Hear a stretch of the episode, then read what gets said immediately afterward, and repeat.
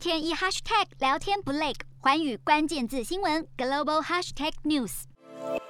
这一节的寰宇大话题要来关注的是，俄罗斯本土现在是陷入了经济危机。那么，随着各界是持续的对俄罗斯实施相关的经济制裁，直到目前为止，与俄罗斯有关联的任何金融资产看起来几乎都是被冻结了。那么，全球两大证券指数发行商呢，也就是 MSCI 以及另外一个是富时罗素，二号的时候就是相继宣布了要将俄罗斯的股票指数从旗下的广泛追踪的指数当中要给。它剔除掉了，那么基本上这个等于就是作为对俄罗斯入侵乌克兰的一个惩罚。另外呢，就是既标准普尔以及呢，他们是将俄罗斯的。信评下修到了垃圾级之后，现在有另一大国际信评机构，它叫做惠誉，它也是跟进了，所以它也是把俄罗斯的信评等级是直接就调降了六个等级，所以现在也是直接下修到了垃圾级。那么惠誉它就指出了，其实为了就是要应对俄罗斯对乌克兰的军事入侵，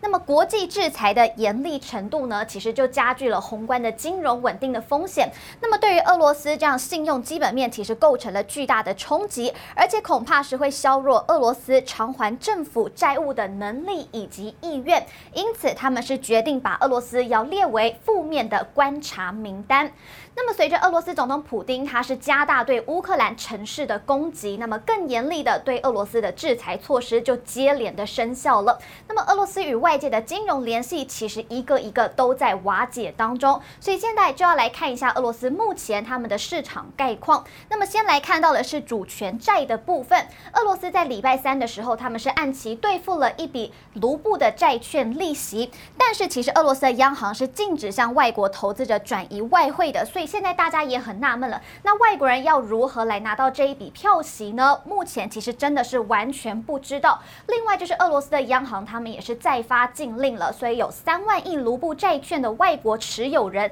他们通通都是拿不到利息的。接着来看到股票的部分，那么俄罗斯的股市其实本周已经有连续三天都是没有开市的。那么，俄国主权财富基金他们就是准备要调动一百亿美元来支撑他们国内的股市。那么，根据交易所的信息，其实这一次呢，莫斯科的证交所他们是从一九九八年十月以来呢，他们在这种特殊情况之下，他们停市时间最长的一次。那么，能源的方面其实也是影响蛮大的。虽然现在国际的油价是不停的飙高，但是基本上呢，现在完全没有买家是敢向俄罗斯来购买任何的原油，那么有咨询机构就表示了，目前俄罗斯大约其实已经有百分之七十的原油贸易通通都是被冻结了。那么另外来看到汇市的部分，卢布其实连续第三天是下跌的一个状况。那么在岸市场最低报呢是一美元兑一百一十卢布的状况。那么卢布其实他们的跌幅最高已经达到了百分之八这么高。那莫斯科市场以及离岸银行之间